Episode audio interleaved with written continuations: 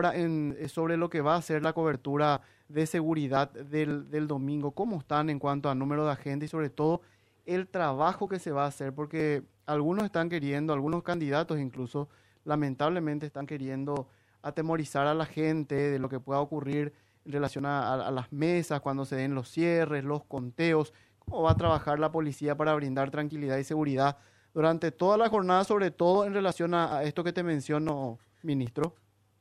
Y ante todo aprovecho esta oportunidad y agradezco para porque quiero transmitir un mensaje de tranquilidad a toda la ciudadanía, instarlos a que vayan a votar, a que participen, a que una vez más nosotros como paraguayos podamos demostrar la madurez cívica que tenemos y que vaya a ser una nueva fiesta de la democracia, una justa electoral ejemplar y que va a ser reconocida una vez más también por toda la comunidad internacional. Y digo esto sobre la base de la información que, que manejo como ministro del Interior, los preparativos que se vienen realizando y llevando a cabo sobre la base de la planificación que empezó ya hace más de un mes con las diversas, los diversos integrantes de las fuerzas públicas, tanto los miembros de la Policía Nacional como los integrantes de las fuerzas militares en coordinación con las autoridades de la justicia electoral y del Ministerio Público. Todos los detalles se están previendo ya hace varios días con el acompañamiento de los materiales, las urnas electrónicas, también la seguridad que se le brinda a los candidatos, al acompañamiento a los observadores electorales que nos visitan desde países amigos y desde otros organismos y organizaciones internacionales. Así que todo apunta a que va a ser una gran jornada y confiamos en que vamos a participar de una verdadera fiesta de la democracia. lo que, eh, la preocupación de repente que está picando ahí, que si bien no es una cosa para decir, hoy hay temor generalizado, pero sí es el, el hecho que ya incluso lo anunciaba uno de los candidatos en su momento de que ellos van a prácticamente definir su propia eh, candidatura, ¿verdad? Diciendo que no se iban a aceptar algunos cómputos de la o los cómputos de la justicia electoral. Eh, y hay informaciones que surgen también así, eh, no muchas, pero sí esporádicas, que hablan de que, bueno, si no favorecen los resultados de cierto grupo, bueno, tienen la forma de de, atracar mesas incluso. ¿Ustedes cuál es la em, el orden que van a manejar eh, dentro de los locales, ministro? Una vez que se cierran los portones, quiénes pueden estar, quiénes no. Tenemos también observadores este, locales que básicamente están muy identificados con, con un grupo político que no tienen la acreditación de la justicia electoral. Ustedes manejan todo, todos estos pormenores, digamos que no son tan pormenores y que de alguna manera u otra este, están ahí latentes. Eh, ¿Cómo van a administrar esta situación? Como seres humanos que somos, eh, tratamos siempre de aprender de la experiencia y estos varios años de justas eleccionarias en el, en el periodo democrático de nuestro país ha generado mucha experiencia en la Policía Nacional, al igual que en la justicia electoral y por ende se han evaluado los distintos escenarios que, que podrían darse, incluso algunos de los que has señalado, y se están tomando las medidas pertinentes para, para evitar que eso que eso suceda. Y van a tener vamos a tener presencia policial en los distintos centros de votación. Como señalé son 27 mil efectivos policiales acompañados por fuerzas militares también.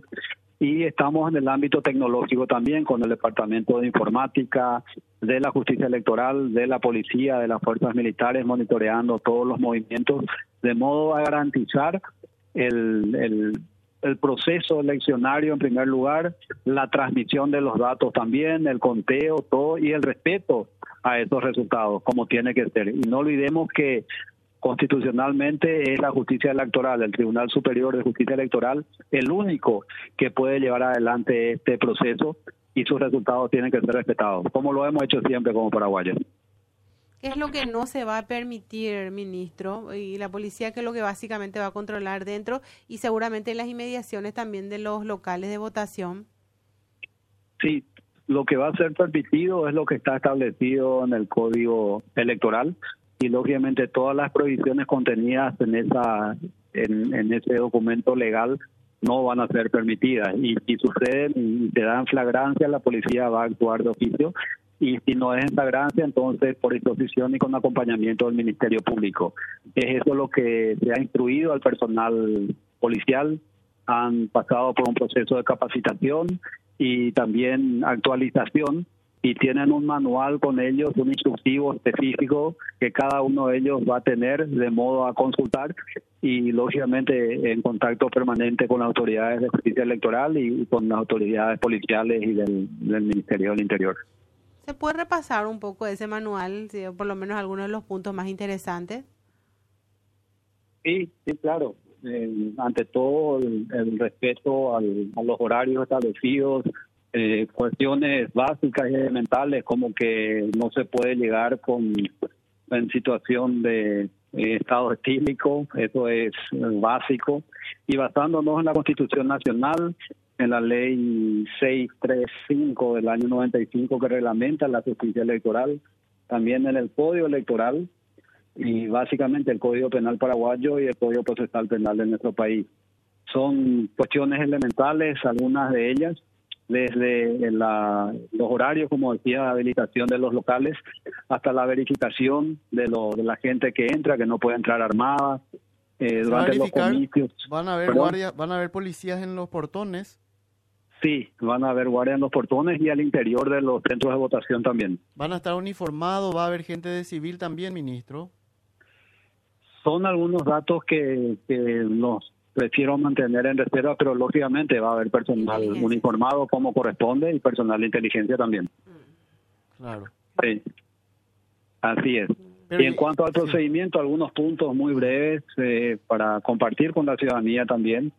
Es el procedimiento que se les ha presentado y sugerido al personal policial en cuanto a recibir denuncias escritas, labrar acta de las denuncias verbales, tomar intervención de oficio cuando hay flagrancia, como señalé, comunicar los hechos que, que se pueden verificar al fiscal penal de turno, hay coordinación directa con ellos, eh, realizar aprehensiones y contemplar en todo momento lo que está establecido en la Constitución, eh, leyéndole, leyéndoseles los derechos y, la, el derecho que tiene también de acudir a un a, recurrir a un abogado.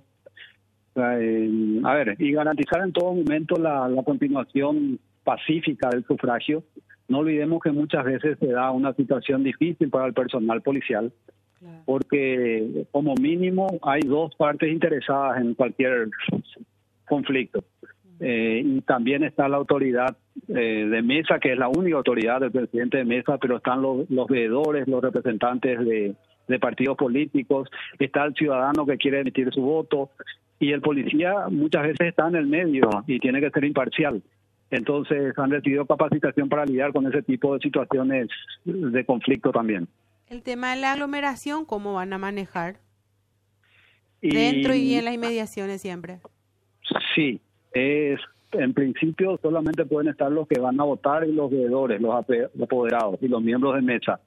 Y sobre la base de haber cumplido con el deber cívico y el derecho de votar, luego tendrían que ir saliendo y, así sucesivamente, de modo que cuando se llegue al horario tope, que es las 16 horas, solamente estén adentro los que no hayan podido votar todavía, de modo a dar libertad también para culminado el proceso eleccionario que las autoridades puedan realizar el, voto, el, conteo correspondiente.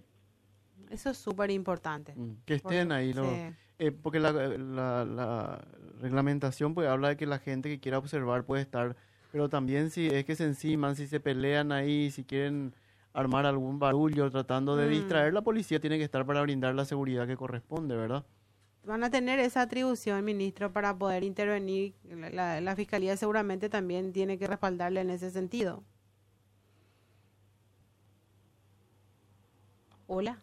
¿Está ministro? ¿Se fue el ministro? Se cortó, parece. Vamos a ver si podemos recuperar para, para cerrar, porque está muy interesante esta conversación. Sobre todo ese aglutinamiento de la gente ahí adentro, siempre. Eh, y, lo que no va, lo que no vas a evitar tampoco es los móviles con la propaganda electoral de mm. uno y otro partido, ahí en los alrededores, que siempre hay, que no debería, pero que siempre, siempre está Rosana, y los vehículos que van trayendo y llevando gente también, ¿verdad? Porque vos sabés que hay mucha gente que ya se avivó, que yo me voy a ir a votar, pero si vienen a buscarme. Sí. Y hay, hay gente que se acostumbra a lo así. Sí. Pero también eso te, eso te hace depender mucho, puede también del Sobre todo itinerario yo digo del... que está bien en zonas del interior donde no hay, la- no hay forma de Mm, movilizarse. sí. Pero acá eh, uno tiene que moverse. Va a haber colectivo, pero ya eh, no hay ninguna disposición oficial. Va a depender de cada empresa para sacar la cantidad de colectivos que, que quiera. Mm. Deberían sacar el número que corresponda. ¿Estás de vuelta, ministro? ¿Se cortó? Se cortó así. Sí. es. Muy brevemente les voy a leer la parte concerniente al procedimiento policial después de los comicios que creo que les está preocupando. Sí, por Sí. favor. Entonces, resumo en esto y después les voy a tener que dejar, por favor, porque estoy en una reunión. Está bien. Eh, les leo puntualmente lo- el ejecutivo que tiene el personal policial. Después de los comicios, velar por el cumplimiento y respeto del horario de votación establecido en el artículo 218 del Código Electoral.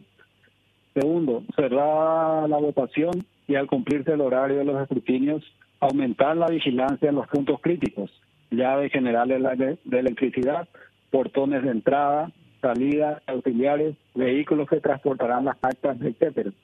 Tercero, finalizado el conteo de los votos, brindar al funcionario electoral la seguridad necesaria para el traslado de las actas electorales hasta las oficinas de la justicia electoral o lugares destinados al efecto. Y así, básicamente, esta es el, este es el principio que tienen que tratar de cumplir todos los efectivos policiales. Esa es la misión que tienen. Bueno, yo eh, para cerrar, ministro, dice que está en tu reunión, eh, este tema del amontonamiento de gente aglutinada dentro de, lo- de los locales de votación, ¿cuál es la línea para, para precisar bien nomás? Porque justo se cortó la comunicación en ese momento. Estaba Sí, hablando de eso. solamente pueden permanecer dentro del recinto una vez cumplido el horario de las 18 horas quienes no hayan votado hasta 16 realizar horas. el...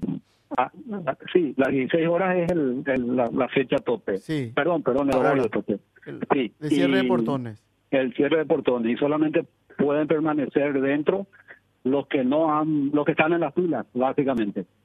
Y entonces sobre esa base, una vez que cumplan con el con el voto, tienen que abandonar el local y se procede al conteo y deberán estar solamente los veedores y los representantes de los partidos políticos.